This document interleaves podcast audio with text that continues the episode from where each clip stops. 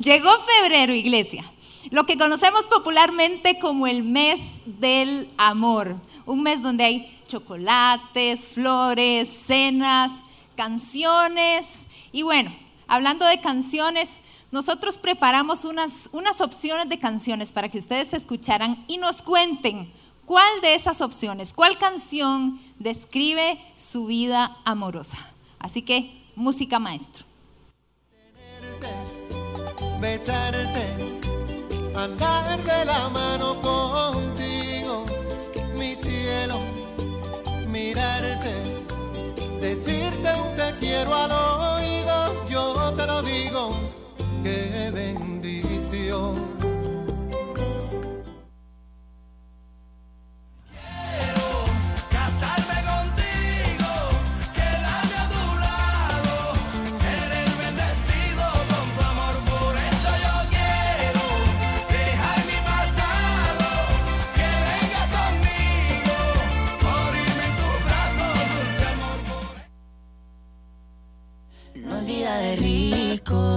Pero se pasa bien rico. Y si en la casa no alcanza para el aire, te pongo abanico. Yo no tengo para darte ni un peso, pero sí puedo darte mis besos. Aunque es poco lo que yo te ofrezco con orgullo, todo lo que tengo es tuyo. Ok, opción 1, opción 2, opción 3, ¿con cuál describen su vida amorosa? Con los dedos. Tres, dicen por allá. Dos, uno. Hubo alguien que gritó ahí en el uno, estaba muy enamorado, yo no sé. Está enamorado, qué bien.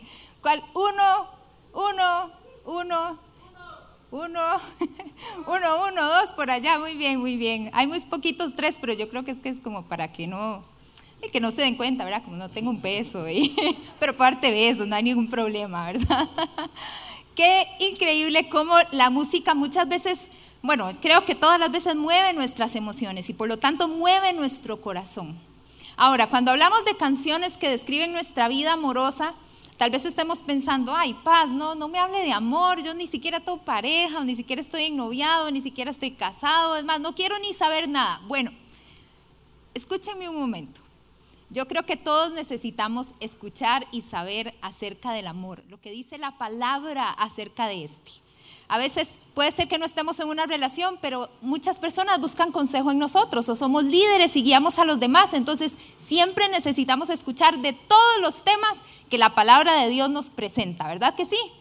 Así que hoy vamos a hablar acerca de la mejor de las canciones. Vamos a ir a Cantares capítulo 2 el, libro que vamos a estar estudiando durante todo este mes de febrero, Cantares 2, vamos a leer del versículo 8 al 13 que dice, La voz de mi amado, mírenlo, aquí viene, saltando por las colinas, brincando por las montañas.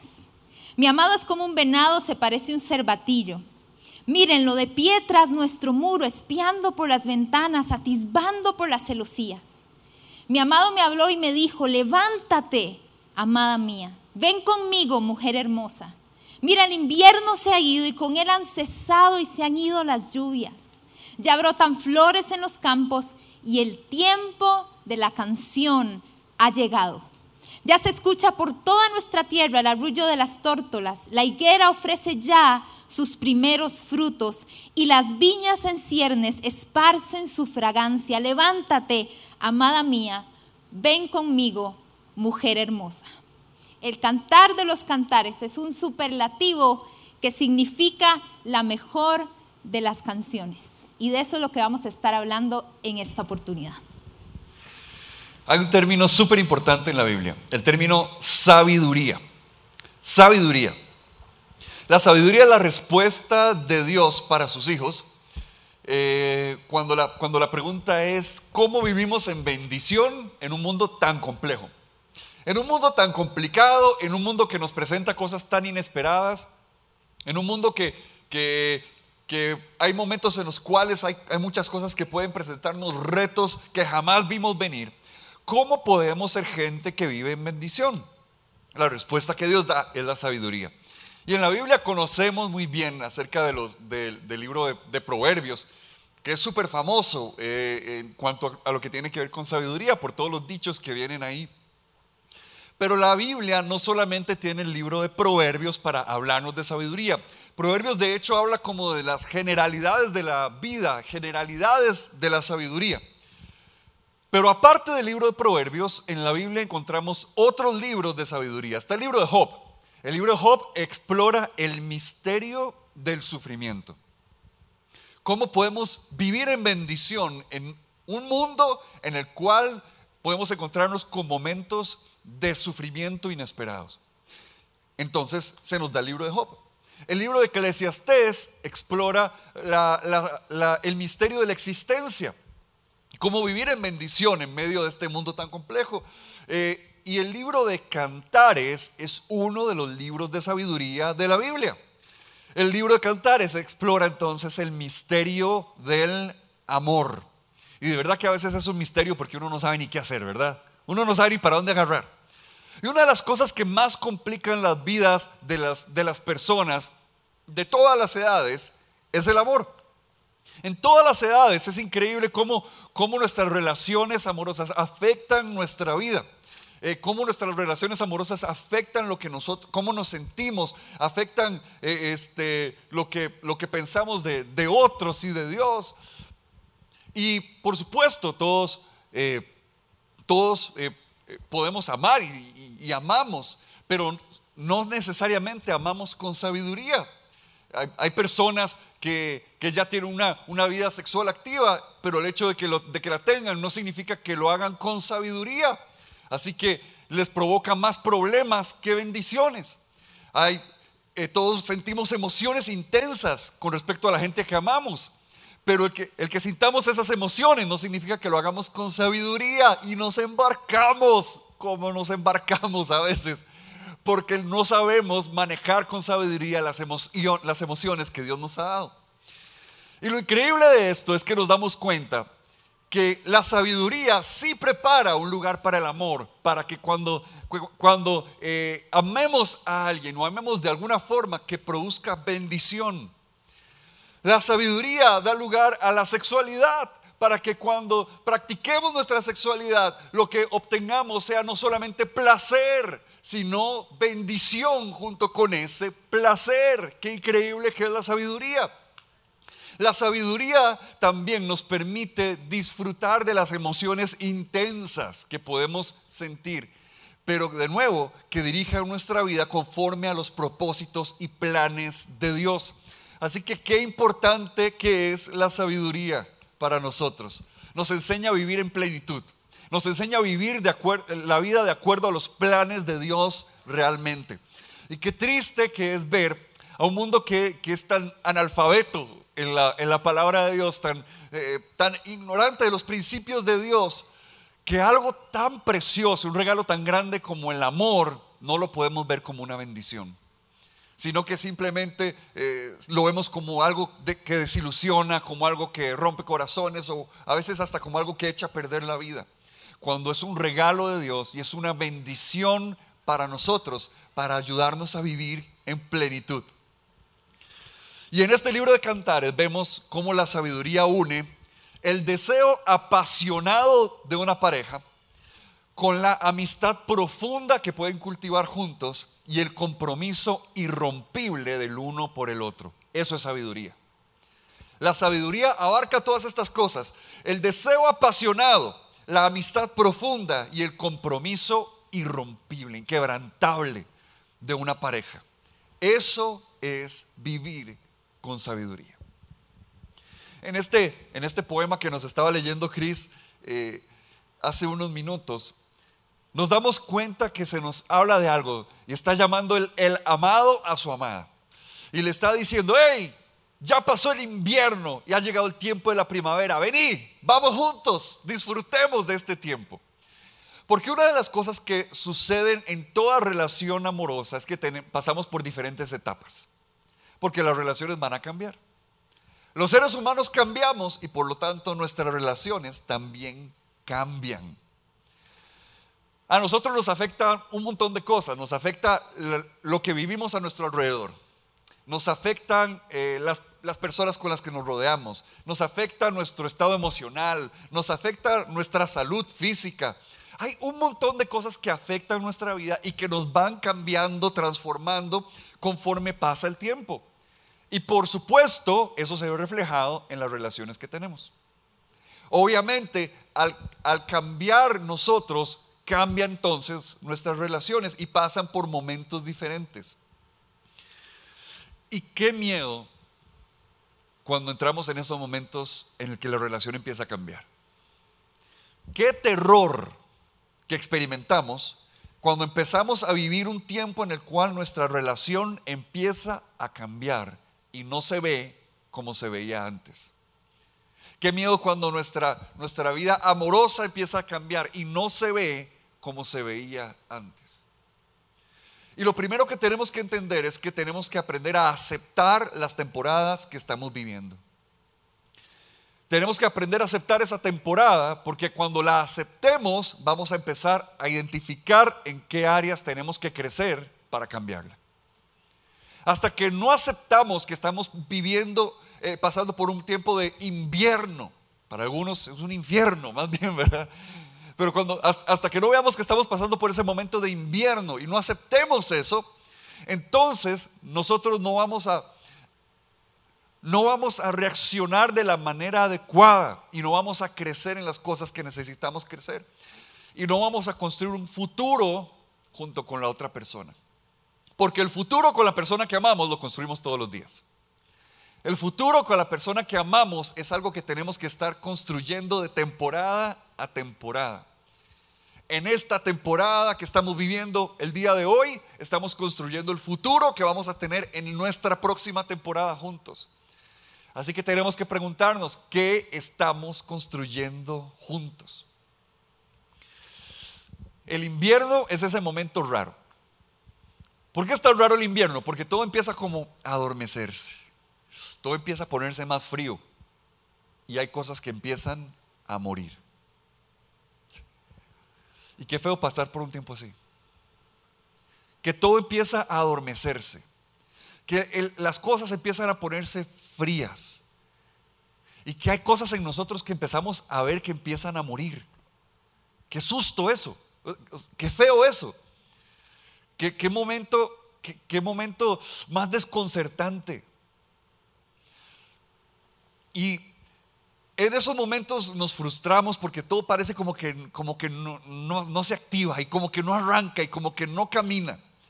No necesariamente es malo si aprendemos a identificar en qué áreas tenemos que crecer y en qué áreas tenemos que cambiar. Cuando nosotros empezamos a, abrir nuestros ojos y, y, dejamos, pasamos el susto nada más y decimos, ok, ok, estoy pasando por un invierno, ok, la cosa se está enfriando. ¿En qué áreas tenemos que crecer, que nos hemos quedado pegados? ¿En qué áreas tenemos que cambiar, que, hemos estado arrastrando por tanto tiempo? Porque existe un peligro. Y el peligro es que nos empezamos a distanciar de la persona que amamos. Y podemos pasar encerrados en la casa nueve meses de pandemia, sin salir, estando encerrados el uno con el otro. Podemos compartir la misma cama todas las noches, pero eso no significa que no haya una distancia. A veces con la gente con la que pasamos más tiempo es con la que creamos mayores distancias. Qué triste eso, ¿verdad? Con la gente con la que compartimos la casa, a veces es con la que creamos las mayores distancias.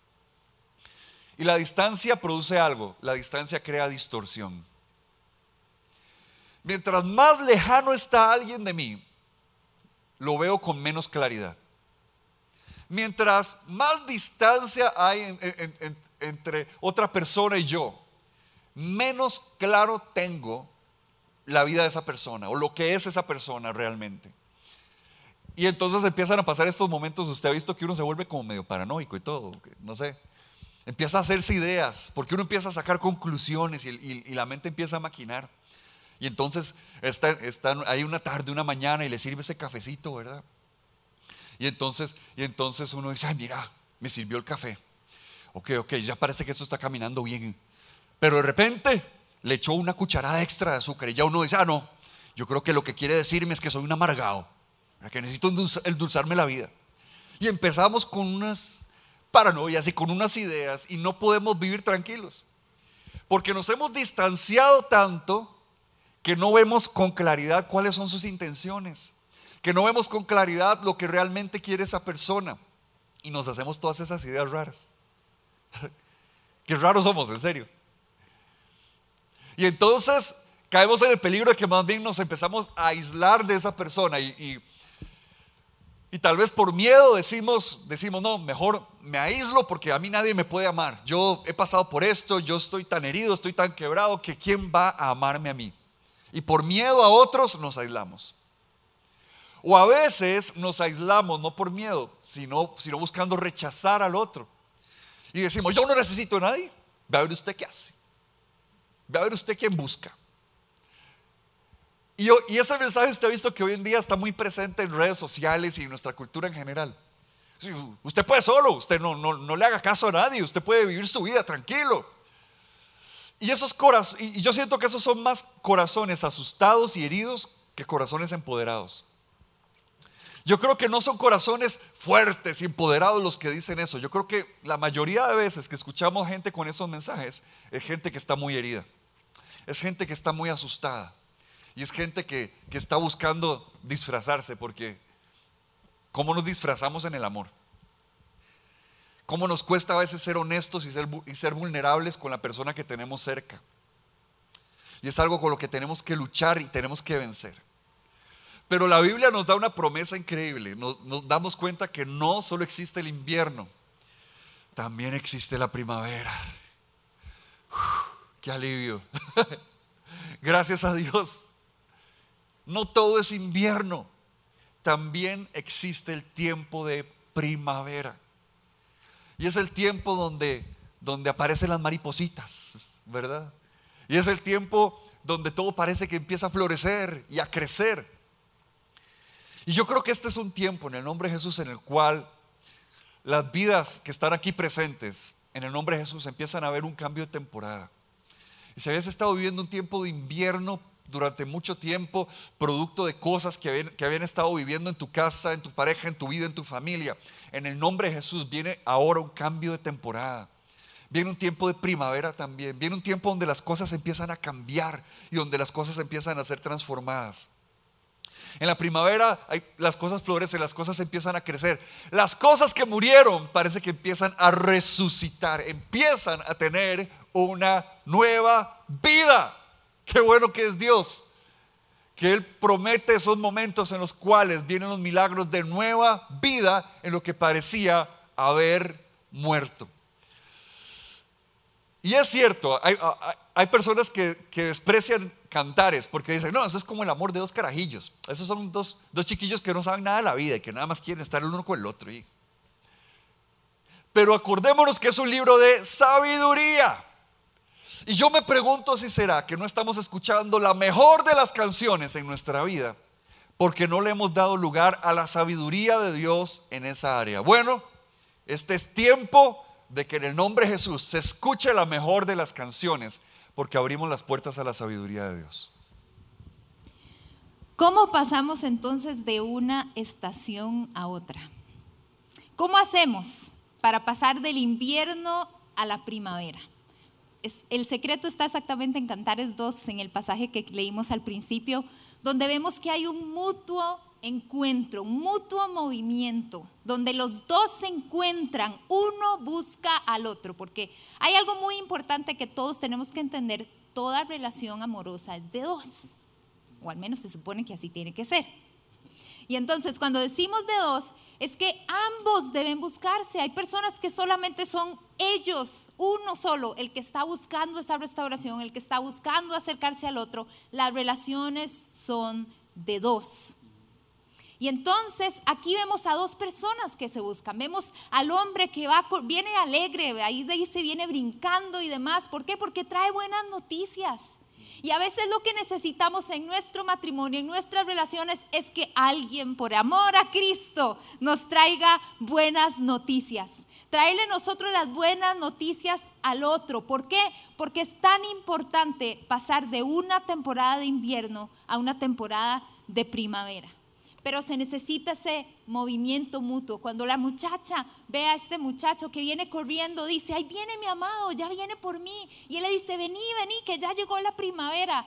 Sí, parece como una, como una de esas películas románticas que, que a algunos les gusta ver, a otros no les gusta tanto. Pero a veces no parece así.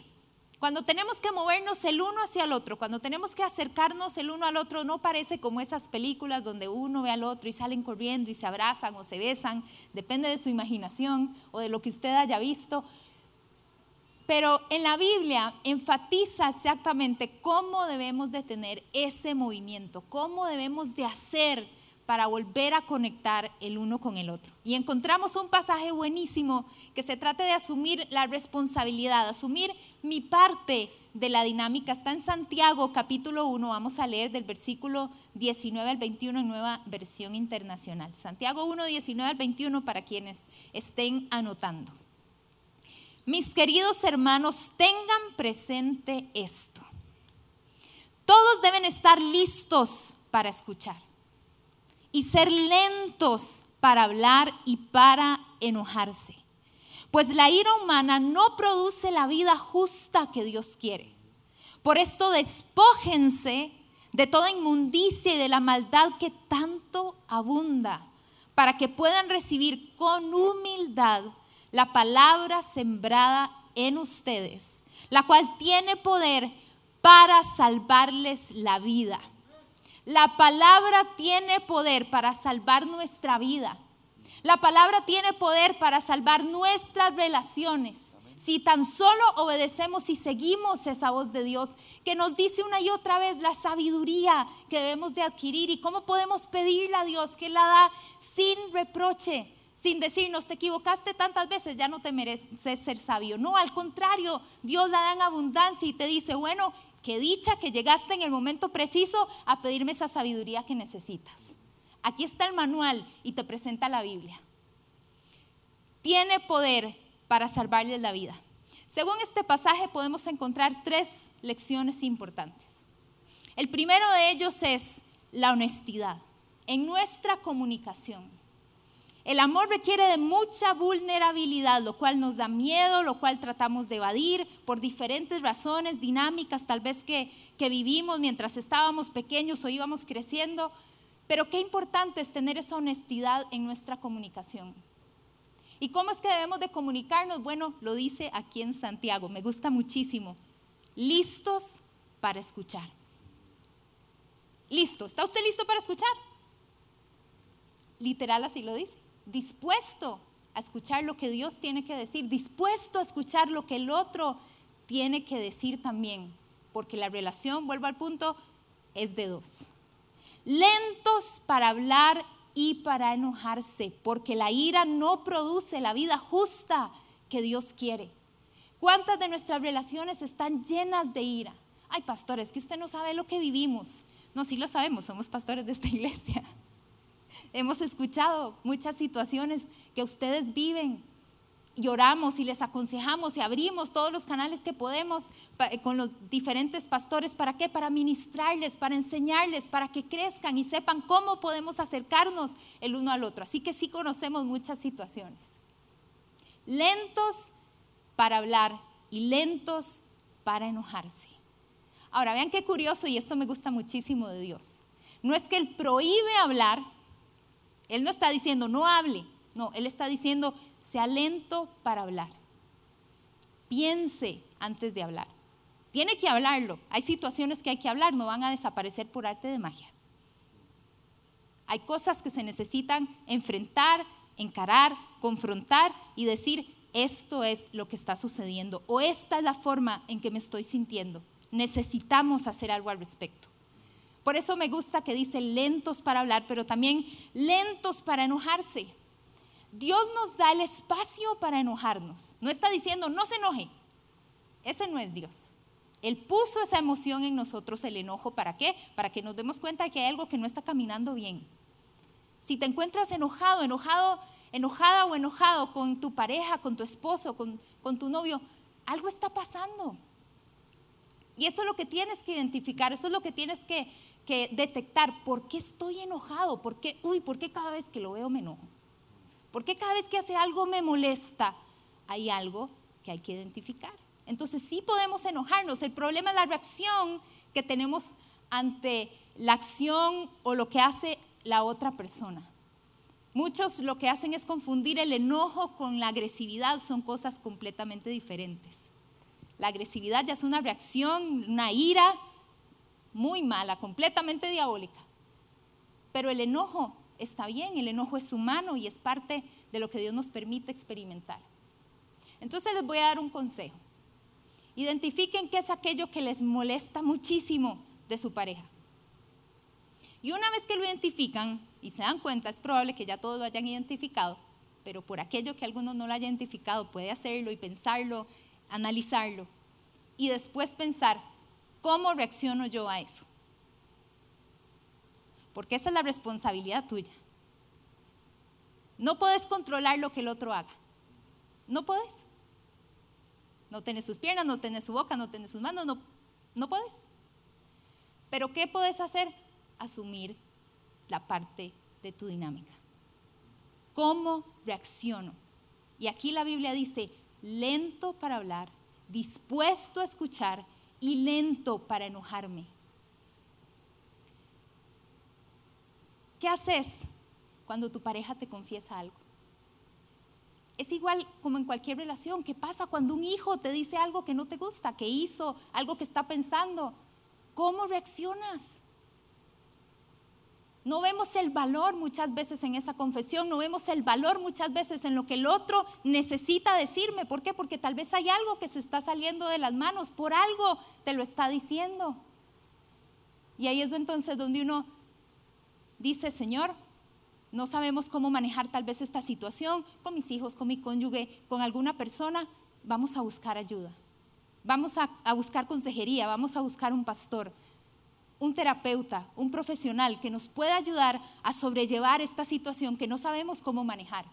Porque por algo hay un dilema del amor y Cantares es el reflejo específicamente de eso. La otra lección para correr el uno hacia el otro es la humildad. Dice ahí, despójense de toda inmundicia y de la maldad que tanto abunda. podríamos enumerar una lista o hacer una lista de lo que puede ser esa inmundicia o esa maldad pero empecemos por uno, empecemos por el orgullo.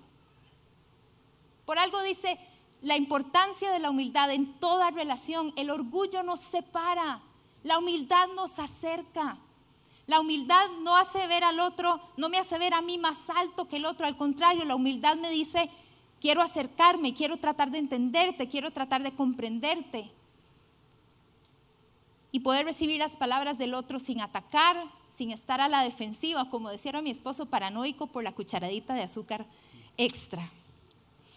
Y por último, la última lección, el amor. Nada en esta vida, iglesia, resucita sin amor.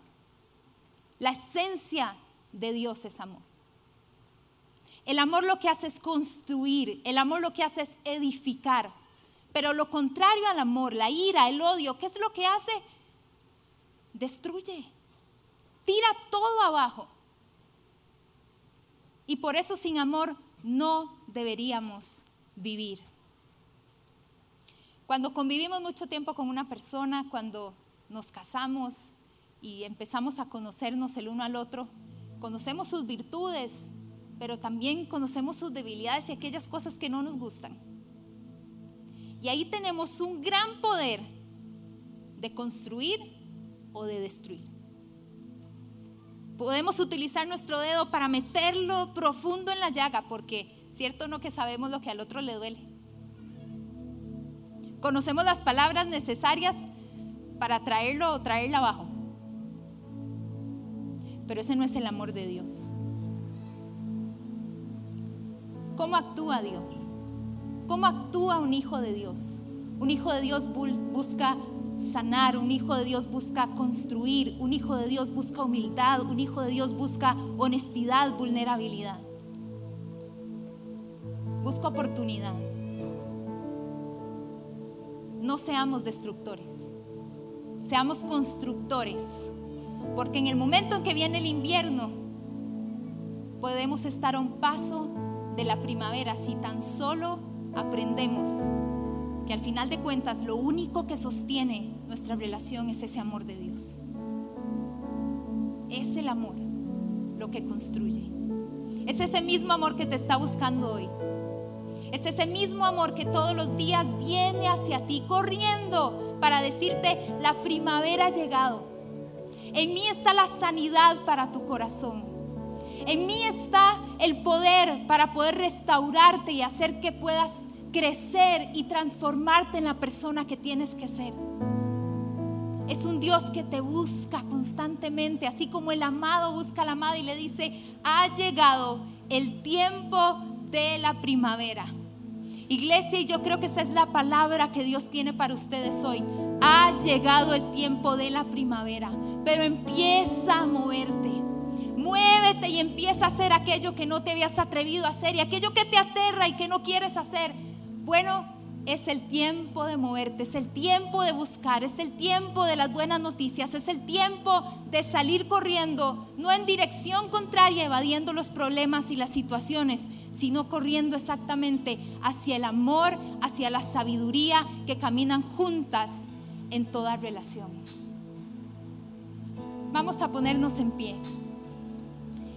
Y por un momento, déjate amar por Dios seamos ministrados por medio de su amor.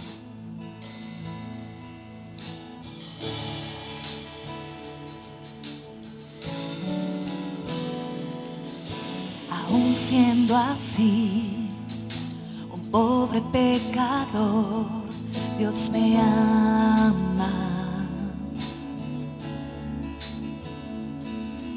Siendo imperfecto, aún sin merecerlo, Dios me ama. Si estoy fuerte, si yo estoy de pie, Él me ama.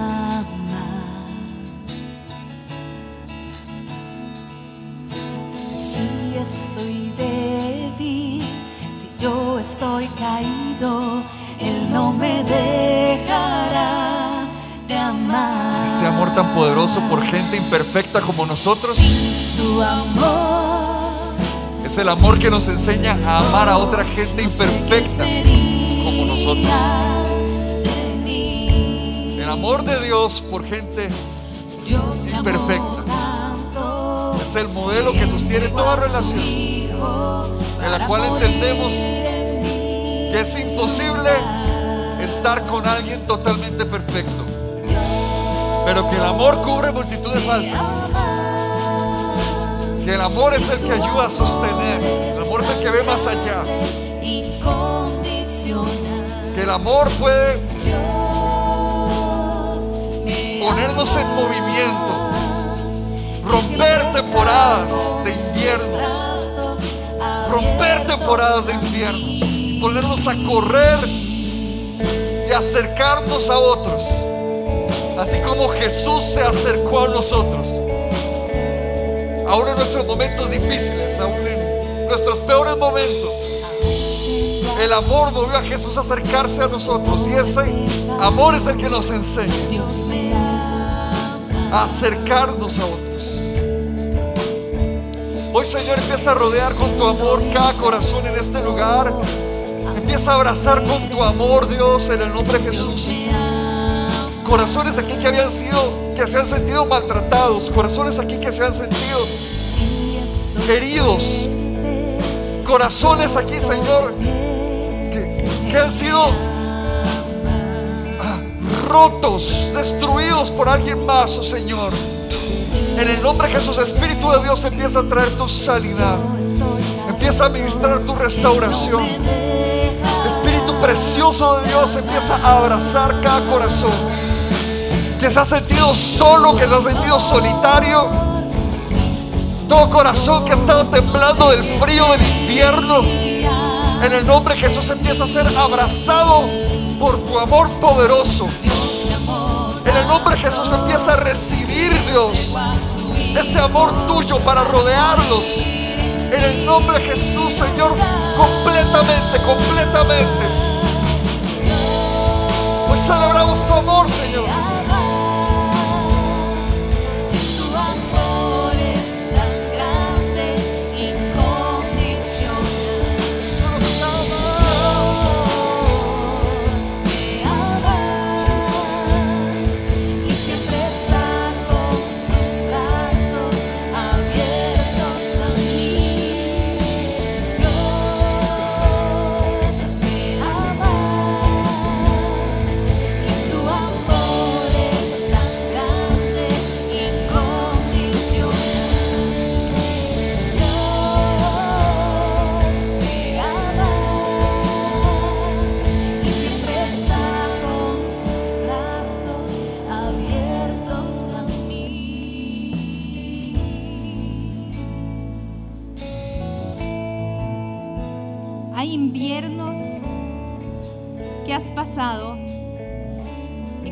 Duro, duro, duro tu corazón.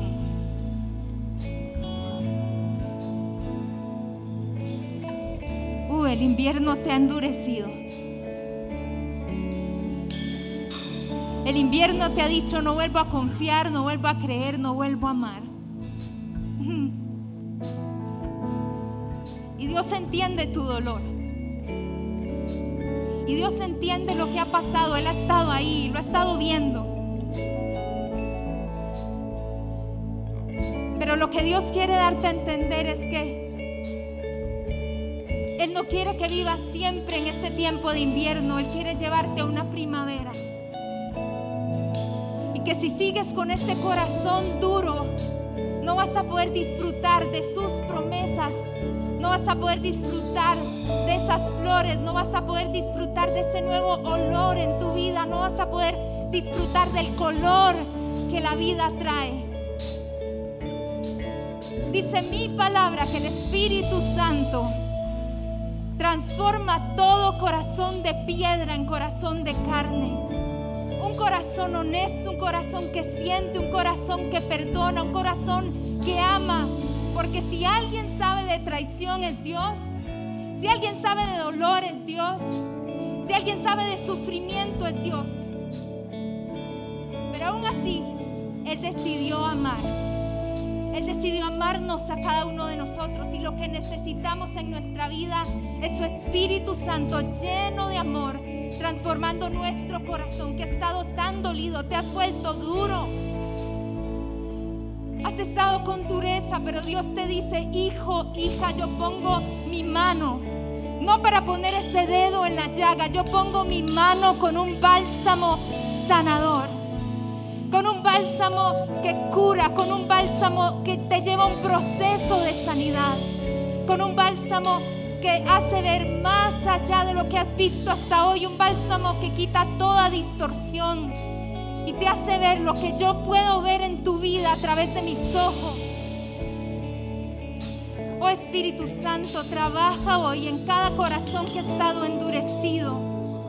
Sea cual sea la circunstancia, Señor, tú nos has llamado a poder disfrutar la vida que tenemos en ti. Y cuando ya no podemos más, tú simplemente nos das las fuerzas, nos das la mano, nos levantas los brazos y nos dices, sí podés Sí podés. Sí podés. Sí podés. Sí podés una vez más. Sí podés una vez más. Sí puedes intentarlo una vez más. Porque Él es un Dios que salva cuando estamos en el hoyo. Porque Él es un Dios que levanta cuando estamos caídos. Porque Él es un Dios que restaura cuando estamos en lo profundo, metidos en un problema. Él es el Dios que viene a rescatarnos. Él es el Dios que viene a socorrernos. Señor Jesús, gracias. Porque yo sé que tu mano está trabajando en cada corazón hoy. Va a estar trabajando durante esta semana y durante todo este mes. Llenándonos de ese amor tan poderoso. Y llenándonos de tu presencia. Terminamos declarando Isaías 61 del 7 al 8 en la vida de cada uno de ustedes. Un pasaje precioso que Dios nos dio y lo tenemos en primera, lo escribimos en primera persona que dice, disfrutarás de una doble honra en lugar de vergüenza y deshonra. Poseerás una doble porción de prosperidad en tu tierra y una alegría eterna será tuya. Pues yo el Señor amo la justicia, odio el robo y la fechoría. ¿Qué te ha robado el enemigo? Te recompensaré fielmente por tu sufrimiento y haré un pacto eterno contigo. Iglesia, si ha habido vergüenza, si ha habido deshonra, si el honor se ha ido, déjame decirte que todavía tienes un Dios de doble porción para ti. Un Dios que hace más de lo que creías que podía haber en tu vida. Porque tu vida es más que vergüenza, tu vida es más que deshonra, tu vida es más que ira y enojo.